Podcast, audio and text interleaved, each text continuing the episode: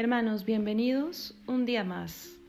En este camino hacia la fiesta de San José, estos 30 días de meditación, en donde estamos dejando que sea el mismo San José, el esposo de María, quien nos muestre el camino de la virtud, que nos hable cómo la fue logrando él en su vida y que nos aconseje para crecer, para vivir en gracia de Dios, para agradar al corazón del Hijo como supo hacerlo Él.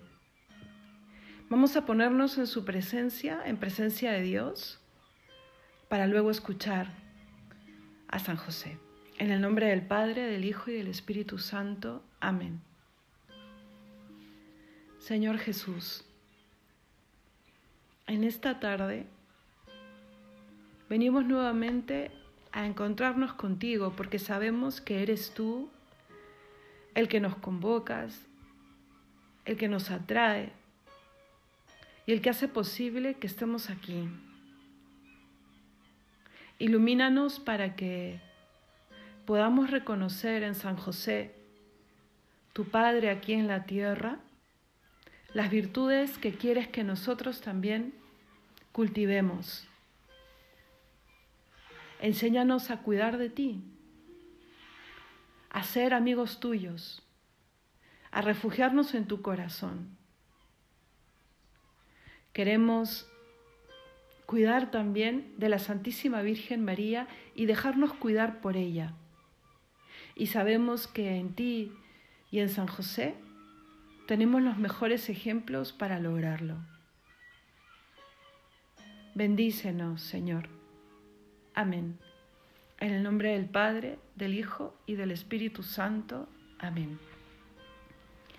Hoy día San José nos quiere enseñar a tener un corazón vigilante. Nos quiere decir lo importante que es estar alerta. Nos lo dice la Sagrada Escritura y nos lo recuerda a Él. ¿Qué cosa nos dijo varias veces el Evangelio, las cartas, velad, vigilad, que el diablo, como león rugiente, busca a quien devorar. Esa es una de las maneras, y está en la carta de San Pedro, pero hay otras también, que están en la boca del mismo Jesús, que nos dice lo importante que es estar cuidando la casa de nuestra alma. Lo importante que es trabajar en nosotros mismos para no caer en la tentación. Esa oración universal y tan sencilla que Jesús enseñó a sus apóstoles y ha llegado hasta nosotros, termina justamente suplicándole al Señor no caer en la tentación. Y eso exige un ejercicio un ejercicio permanente de estar alerta y de cuidar nuestras almas. El Señor a sus apóstoles les dijo en Getsemaní, ahí en su, en su momento de oración, sí, más profunda y tal vez más difícil, en su agonía espiritual y emocional, en el huerto, cuando los encuentra dormidos, les dice también, velad y orad orar para que no caigáis en tentación. Cerremos nuestros ojos y dejemos que San José nos tome de la mano y desde su carpintería, ese lugar que, que poco a poco conocemos cada vez mejor y desde donde San José está dándonos esta catequesis esta lenta, suave y extendida catequesis en 30 días. Y oigámosle cómo nos dice cuáles fueron sus secretos para, para tomarse el pulso y saber cómo estaba su alma, cómo estaba su vida, si cumplía la voluntad de Dios, si le agradaba, qué podía mejorar y qué no porque de eso se trata. porque la santidad es el día a día, porque el crecimiento se da ahí, con los pequeños detalles, con los síes permanentes, con levantarse después de cada caída, con reconocerse, reconocer sus talentos, sí, y reconocer también aquello que hay que barrer y limpiar en el alma, aquello que hay que erradicar en nuestro obrar, aquello que debemos abandonar para no caer en la tentación, lo que decíamos al principio. San José nos vuelve a decir que así se trabaja el alma y que él aprendió grandes lecciones al trabajar la madera en su carpintería.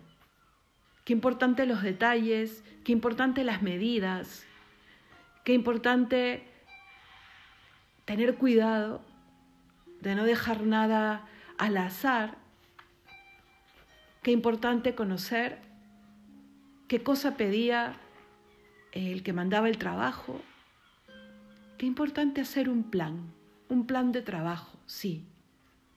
Y si nosotros estamos trabajando en la obra de arte más importante, que es nuestra salvación, que es la belleza de nuestra alma, tenemos también que tomar medidas, que tomar el pulso para ver si vamos por buen camino, que tener cuidado. El maestro, el que lo ha hecho todo bien cuando miramos la creación, sí, Dios Padre, nos quiere hacer de ejemplo y quiere infundir en nuestra alma la gracia que ha ganado el Hijo para nosotros porque no estamos solos.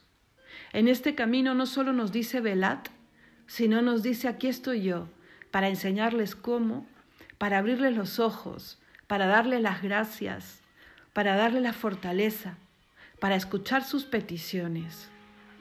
No hay nada, hermanos, como el experimentar que se van corriendo los velos de nuestro entendimiento, de sí, de nuestro mirar, sentir y obrar y vamos comprendiendo mejor cuál es el camino, dónde está el error y dónde está el acierto. No sé si a ti te ha pasado. Hace unos días me volví a pasar, ¿no? Porque es un camino de ir aprendiendo y de ir creciendo. ¿Y qué cosa me volví a pasar? Que te das cuenta que aquello era el camino del estancamiento o del encaprichamiento y que Dios pedía un salto, un salto de fe, que a veces da mucho miedo y tú dices, ¿cómo? No puedo, no sé, o simplemente tengo miedo y así estoy bien. Pero es que no se puede estar bien cuando sabemos que Dios nos espera un poquito más allá cuando Dios nos dice, ven, camina, aliméntate porque el camino es superior a tus fuerzas, sí, pero tienes ese alimento. No te conformes, sigue avanzando. Y eso es lo que hace que esta vida tenga sentido, hermanos. Hay objetivos que se van alcanzando, metas que nos engrandecen y que automáticamente plantean otra, porque así de insaciable es nuestra alma, nuestro ser, porque hemos sido creados para el infinito, para la eternidad. Y por eso tenemos que prepararnos, por eso tenemos que aprobar, por eso tenemos que hacer, por decirlo de alguna manera, todas las maestrías y diplomados posibles de vida, de vida interior, de vida diaria, de buenas obras, porque eso también se aprende, sí, o sea, tener todas las asistir a todas las escuelas posibles para estar a la altura. Y miren, el que hace posible que estemos a la altura, que alcancemos la mejor versión de nosotros mismos, es el Señor. ¿Cuántas veces hemos escuchado que basta con tirarse a la piscina, ¿no? Dar el salto de fe. Y es verdad. Yo les contaba que hace unos días había sentido en mi alma que Dios me volvía a decir, un salto de fe. Es por aquí, confía. Y eso sucede muchas veces a lo largo de nuestra vida, porque el Señor camina con nosotros. El Señor no se conforma. El Señor quiere seguir puliendo nuestra vida y nuestras almas. El Señor es el, el Dios de las permanentes oportunidades. Yo le digo, Señor, tu reingeniería es perfecta, porque siempre estás intentando que seamos mejores. Y en ese ser mejores, a nosotros nos toca también dar esos saltos de fe. Y eso se logra abriendo los ojos y dejándole obrar. No tienes que ser extraordinario o, eh, eh, perfectísimo para que eso se dé. El Señor se subió a la cruz y al primero que salvó fue al ladrón que tenía al lado, simplemente porque le dijo acuérdate de mí. Pero ¿sabes qué cosa es lo que te ayuda a, que puedas estar atento a todo esto? Hemos visto varias herramientas, ¿no es cierto? Y ayer veíamos qué importante es ser persona de sagrario. Pues otra cosa muy importante es ser una persona planificada, muy planificada en tu vida interior. ¿Y esto a qué te lleva? A examinar todos los días tu conciencia, a mirar cada semana y cada mes cómo vas logrando estas pequeñas metas en todos los aspectos de tu vida, ¿no? Es pensamiento estratégico también aplicado al proyecto de tu vida. Es que es el proyecto más importante. Lo hemos estado diciendo al principio. Tenemos dos cosas a favor. Que el Señor está con nosotros, acompañándonos, Y que el Señor nos conoce. Conoce la meta y nos conoce a nosotros. O sea, sabe eh, por dónde cogíamos y sabe cuáles son nuestros talentos. No solo se limita a acompañarnos. Entonces, si tenemos esas dos cosas a nuestro favor y además somos personas con mucha capacidad de poder planificar, de poder organizar, aunque digamos que no, pues apliquemos esa capacidad también a nuestra vida interior, también a nuestro crecimiento. Y miren, cuando saboreamos el que estamos creciendo, también eso es un input, es un impulso para seguir. ¿Qué cosa es hacer examen de conciencia? Tomarse el pulso, lo que les decía al principio, de una manera metódica y permanente. Mirando el avance, eh, midiendo también eh, cuando caes, cuáles son las secuelas, porque sabemos que el pecado tiene secuelas nefastas en el alma. Entonces, eh, yo mido una caída, pongo estrategias para levantarme, las estrategias espirituales, que son más Dios, más sacramentos, lo hemos dicho las veces anteriores, y las estrategias humanas también. O sea, yo me tengo que proponer el fortalecer la voluntad, el acercarme a Dios, el aprender más. Y no solamente en el aspecto espiritual, sino en todos los otros aspectos que el espiritual motiva y engrandece. Quiero estudiar, quiero mejorar mi salud, quiero eh, mejorar mi carácter, pues el examen de conciencia nos ayuda. Entonces mira tu vida como el proyecto, como les decía, más valioso. Y para esto te doy tres consejos. Primero, Tener los ojos bien abiertos. Si quieres hacer un dibujo en un cuaderno de un ojo bien abierto que te ayude a reconocer el camino que estás recorriendo y administrar de manera correcta todo lo que tienes a tu favor y también eh, luchar con todo lo que tienes en contra, todo lo que nos separa de Dios. Que el tener los ojos bien abiertos nos lleve sobre todo a reconocer las consecuencias del pecado, porque no estaremos vigilantes si no sabemos el riesgo que corremos de perder lo que tenemos. Entonces, miremos nuestra alma como un castillo interior, como decía Santa Teresa, y que nosotros estemos resguardando ese castillo interior, temiendo, sí, con un santo temor, que asalten ese castillo y que podamos perder la conexión con el rey que vive dentro de ese castillo. Y cuidado, porque el pecado nos separa de Dios, nos enseguece con una miopía espiritual que hace que veamos las cosas de manera muy distintas a cómo se ven cuando estamos en gracia. Endurece el corazón y ¿saben qué? Quita sutilmente la vergüenza para pecar. Y claro, y nos la devuelve en la confesión. Entonces eso nos hace entrar en un bucle de impurezas, de lejanía de Dios y de, claro, perder fuerzas para volver a empezar. Entonces, los ojos bien abiertos, recordando siempre las consecuencias del pecado. Segundo, pedir la fortaleza al Señor. Primero, para vencer a la tentación. Segundo, para luchar contra las cosas mundanas, las cosas materiales. Y tercero, para que ablande la dureza de nuestro corazón.